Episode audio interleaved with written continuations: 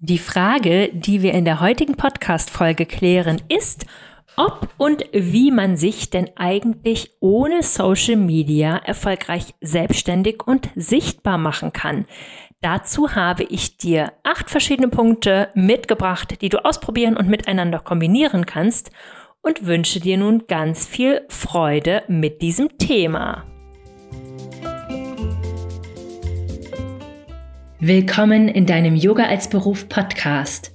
Der Podcast für Inspiration und handfeste Tipps für den Aufbau deines Yoga-Business. Ich bin Antonia Reinhardt, erfahrene Yogalehrerin, ehrliche Yoga-Business-Mentorin und die Stimme hinter dem Yoga als Beruf Podcast.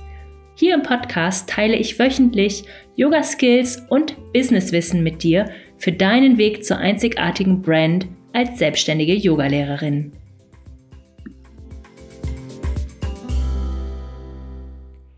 Die Frage erreicht mich tatsächlich sehr oft. Antonia, ich habe überhaupt keine Lust auf Instagram. Was kann ich denn alternativ machen? Und auch oft die Frage, kann es denn überhaupt ohne Instagram funktionieren? Und ich möchte dich gleich mal beruhigen. Auf jeden Fall ja. Nur weil Instagram der von mir gewählte Weg ist, heißt das nicht, dass es auch ein von dir gewählter Weg sein muss. Und ich möchte da an diesem Punkt auch gleich schon mal sagen, dass ich zwar mit Instagram gestartet habe, wir uns aber über die Jahre da auch ein Stück weit von weg entwickelt haben. Und nicht im Sinne, dass wir als Team Yoga als Beruf Instagram nicht mehr machen. Wir machen das ja weiterhin sehr, sehr gerne und auch relativ intensiv. Wir verlassen uns aber nicht mehr darauf. Die anderen ähm, Plattformen und Dinge, das werde ich auch dann alles noch genau erzählen, wie wir alles so gestalten hinter den Kulissen, haben an Wichtigkeit gewonnen beziehungsweise sind wichtiger geworden. Ich erkläre das dann alles noch im Detail, aber das wollte ich dir zum Anfang einfach schon mal mitgeben. Und ja, wenn du jetzt sagst, ich habe irgendwie vor, mich da anderweitig sichtbar zu machen und ich möchte einfach langfristig auch entspannter verkaufen oder irgendwie auch launchen, dann kann ich dir wirklich empfehlen, dass du dich mit diesen Themen intensiver auseinandersetzt. Es ist einfach so, dass es gewisse Probleme gibt in den sozialen Medien, wie zum Beispiel eine ständige Präsenz zeigen zu müssen und auf den Algorithmus auch angewiesen zu sein ähm, also Inhalte produzieren zu müssen, die organische Reichweite erlangen. Und das ist eben anstrengend und zeitraubend. Und es gibt Menschen, Unternehmerinnen, auch in meinem Netzwerk, die sagen, sie finden es angenehmer und finden es entspannter für sich und ebenso, wenn nicht sogar erfolgreicher, quasi Social Media nicht zu machen, sich die Energie auf dem, auf der Seite zu sparen und dann eben andere Dinge zu machen. Und was mir auch ganz, ganz wichtig ist dabei, eine Selbstständigkeit, ein Business und vor allem natürlich auch der Verkauf von digitalen Produkten funktioniert nicht, ohne dass wir Marketing machen. Das ist jetzt kein Podcast, wo es darum gehen soll, wie kann ich erfolgreich sein, ohne dass ich meinen Finger rühre. Das funktioniert natürlich nicht. Es ist aber so, dass die ganzen anderen Optionen, die es so gibt, die ich gleich auch alle nennen und erklären werde, natürlich alle vorproduziert und vorgeplant werden können und nicht immer mit diesem, dieser Tagesaktualität passieren müssen, wie Social Media ähm, das muss, vor allem Instagram, TikTok und so weiter. Und dann starten wir jetzt auch schon mal mit dem Punkt Nummer eins, wie du dich sichtbar und bekannt machen kannst ohne Social Media. Da fällt mir als allererstes erstmal eine Webseite ein. Eine Webseite ist ja im Prinzip dein digitales Zuhause, auf der sehr, sehr viele Dinge stattfinden. Deine Angebote stehen dort. Dort ist deine Über dich-Seite, deine Testimonials, dein Impressum, deine Datenschutzerklärung. Da kannst du aktuelle Dinge immer verkünden. Da kannst du zum Beispiel auch deinen Leadmagneten haben. Also wirklich alles Mögliche. Und vielleicht hast du auch einen Blog oder möchtest einen Blog starten. Also eine Webseite ist auf jeden Fall ganz, ganz wichtig, gerade wenn du kein Social Media machen möchtest. Webseiten kann man auf den unterschiedlichsten Wegen erstellen. Meine ist bei WordPress. Es gibt aber auch ähm, ganz viele andere Plattformen, auf denen man das machen kann. Wix.com, GoDaddy, ähm, Squarespace und so weiter und so fort. Ähm, und da möchte ich jetzt gar nicht weiter ins Detail gehen, sondern was ganz wichtig ist zum Thema gefunden werden, ist, dass man eine Webseite eben für Suchmaschinen optimieren kann. Das heißt, unter der Verwendung von gewissen Schlagwörtern, sogenannten Keywords in den Texten, werdet ihr gefunden, wenn Menschen nach irgendetwas suchen. Wenn sie zum Beispiel danach suchen, sanftes Yoga und Atemübungen in der Schwangerschaft oder was kann ich tun bei Beschwerden so und so und deine Webseite ist dafür optimiert für dieses Keyword, dann tauchst du hoffentlich auf der ersten Seite auf und die Person klickt eben da auf deine Seite. Deshalb ist eine Webseite nicht nur ein Internet zu Hause, was man über einen Link findet, sondern es wird eben im Idealfall auch über die Google-Suche ähm, ja, gefunden. Ähm, übrigens gibt es im Yoga Business Club auch eine Aufzeichnung von einem Suchmaschinenoptimierungsworkshop, den ich mal mit meiner Mitarbeiterin Alba gemeinsam gegeben habe. Alba macht ja bei uns die Blogs und so weiter. Und ja, wir haben dort alles preisgegeben, was wir über Suchmaschinenoptimierung wissen und das könnte sehr, sehr hilfreich für dich sein. Punkt Nummer zwei, der sich auch an Websites anschließt, ist ein Newsletter. Ein Newsletter ist im Prinzip die Überbrückung zwischen dem ersten Kontakt, den jemand mit dir hat. Vielleicht hat die Person irgendwie zum Beispiel ein Leadmagneten bei dir gesehen oder sich einfach mal aus Interesse auf dem Newsletter eingetragen.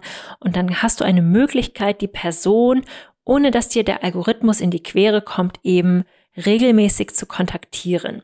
Also ein Newsletter rate ich dir absolut, ähm, ja, zu machen und zu schreiben. Und das muss auch nicht wöchentlich sein, das kann auch ein anderer Abstand sein, aber es ist eben, es ist intimer, du hast ein anderes Format, es ist länger, du kannst Fotos, Videos, Links, Buchungslinks und so weiter, alles damit einbringen. Die Menschen lernen dich kennen, mit deiner Sprache, mit deiner Art, mit deinem Schreibstil und so weiter und so fort. Also das möchte ich dir auf jeden Fall ans Herz legen, ähm, vielleicht dieses Jahr noch ein Newsletter zu starten, wenn du noch keinen hast.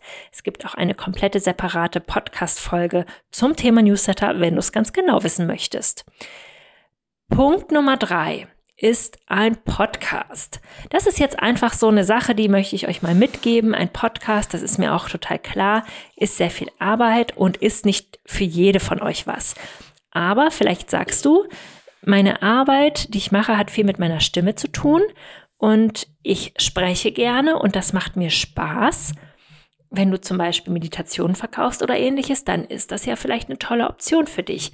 Also mir macht es unglaublich viel Spaß. Es ist das Medium, was bei uns wahrscheinlich am meisten geklickt wird. Und natürlich ist es auch immer lang. Also ich bin euch natürlich auch total dankbar, die sich das hier immer von vorne bis hinten jede Woche anhören. Also Podcast ist ein Langformformat, was total viel Spaß macht. Und die Inhalte daraus kann man ja zum Beispiel auch wieder in den Newsletter recyceln. Man kann über jede Podcast-Folge etwas auf der Webseite schreiben. Also auch das lässt sich ja alles irgendwie ver verwenden. Ja, an dieser Stelle auch, ja, mal einen ganz, ganz lieben Dank an meine Podcast-Fee Manuela, die diesen Podcast hier jede Woche schneidet. Wenn du auch sagst, das ist dir irgendwie alles zu viel mit dem Schneiden, kannst du dir eine virtuelle Assistentin suchen, die das für dich macht und hochlädt.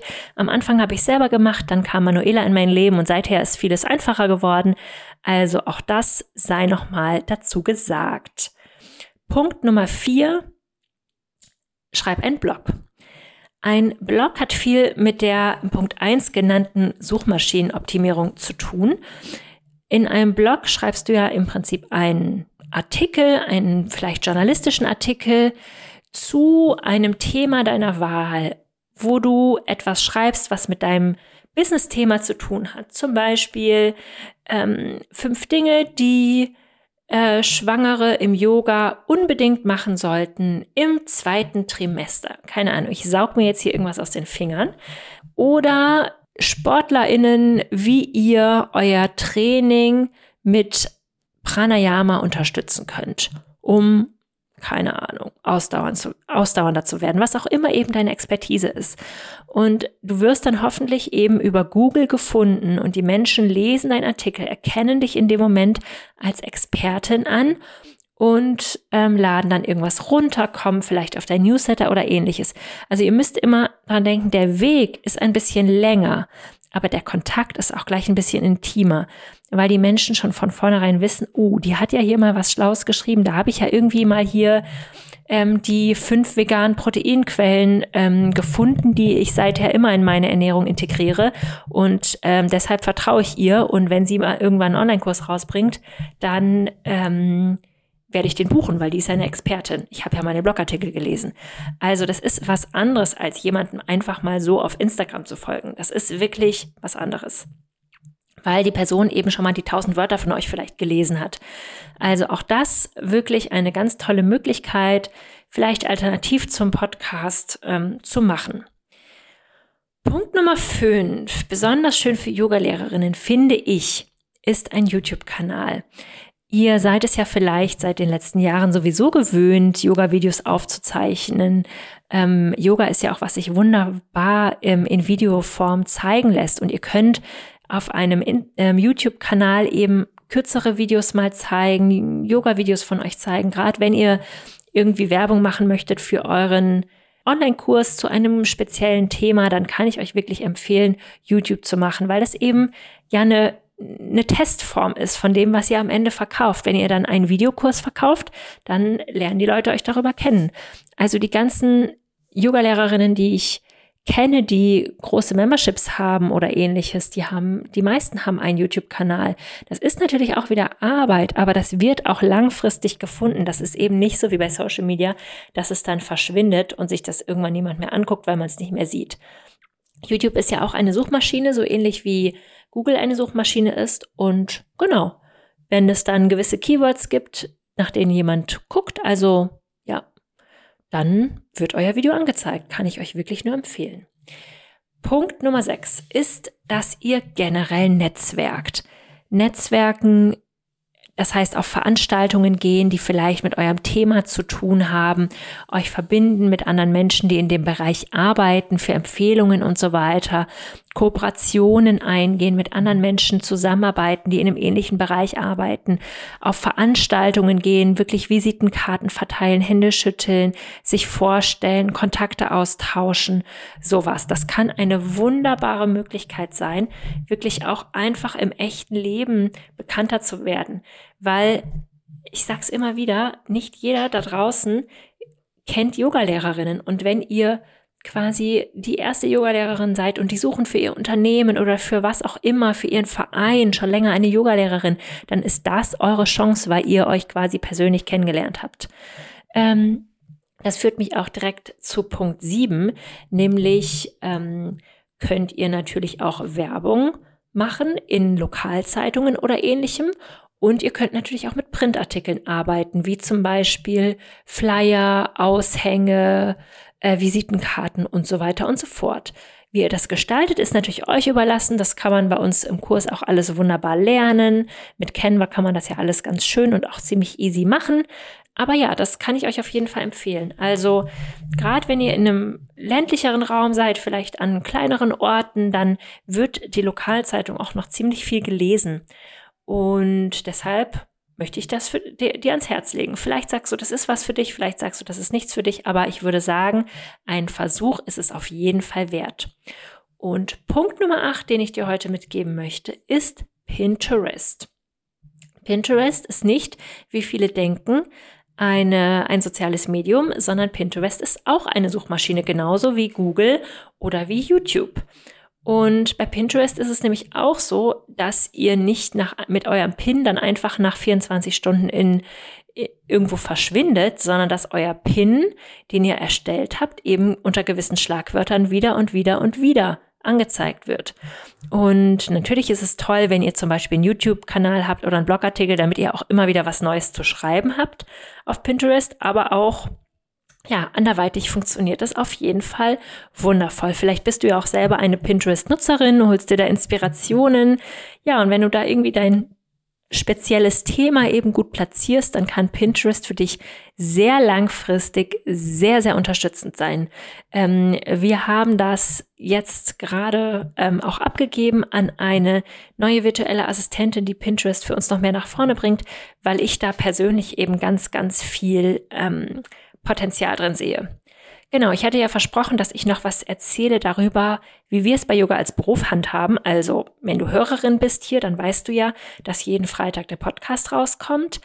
Ähm, zum Podcast gibt es jeden Freitag auch ein Newsletter, der an alle Newsletter-AbonnentInnen rausgeht. Dann haben wir einen Blog. Auf dem Blog gibt es ja ungefähr monatlich einen neuen Blogartikel und ein extra Blogartikel auch zu jeder Podcast-Folge. Das heißt, es kommt auch jede Woche ein Blogartikel raus. Und dann haben wir noch Pinterest. Genau. YouTube machen wir nicht, beziehungsweise machen wir noch nicht. Wer weiß, was die Zukunft bringt. Vielleicht machen wir es auch irgendwann mal. Ähm, genau. Also so viel dazu. Stress dich natürlich nicht. Also bei mir ist das auch alles gewachsen über die Jahre und ähm, ich habe nicht von Tag eins mit allem gestartet, aber mir war es immer wichtig, dass ich nach und nach eine gewisse Omnipräsenz aufbaue. Einfach, weil ich hochgesteckte Ziele habe und ja, so viele Yogalehrerinnen und Menschen in der Wellnessbranche wie möglich erreichen möchte und das eben über die verschiedenen Kanäle wunderbar kann. Ich gehe die Punkte noch einmal durch. Also Punkt 1 ist eine suchmaschinenoptimierte Webseite, Punkt 2 ein Newsletter, Punkt 3 der Podcast, Punkt 4 der Blog, Punkt 5 YouTube, Punkt 6 generelles Netzwerken, auf Veranstaltungen gehen etc., Menschen kennenlernen, Punkt 7 Werbung und Printmaterialien und Punkt 8 Pinterest. Und ja, ich freue mich auf dich und wünsche dir bis zur nächsten Woche einen Happy Yoga Business Aufbau. Deine Antonia.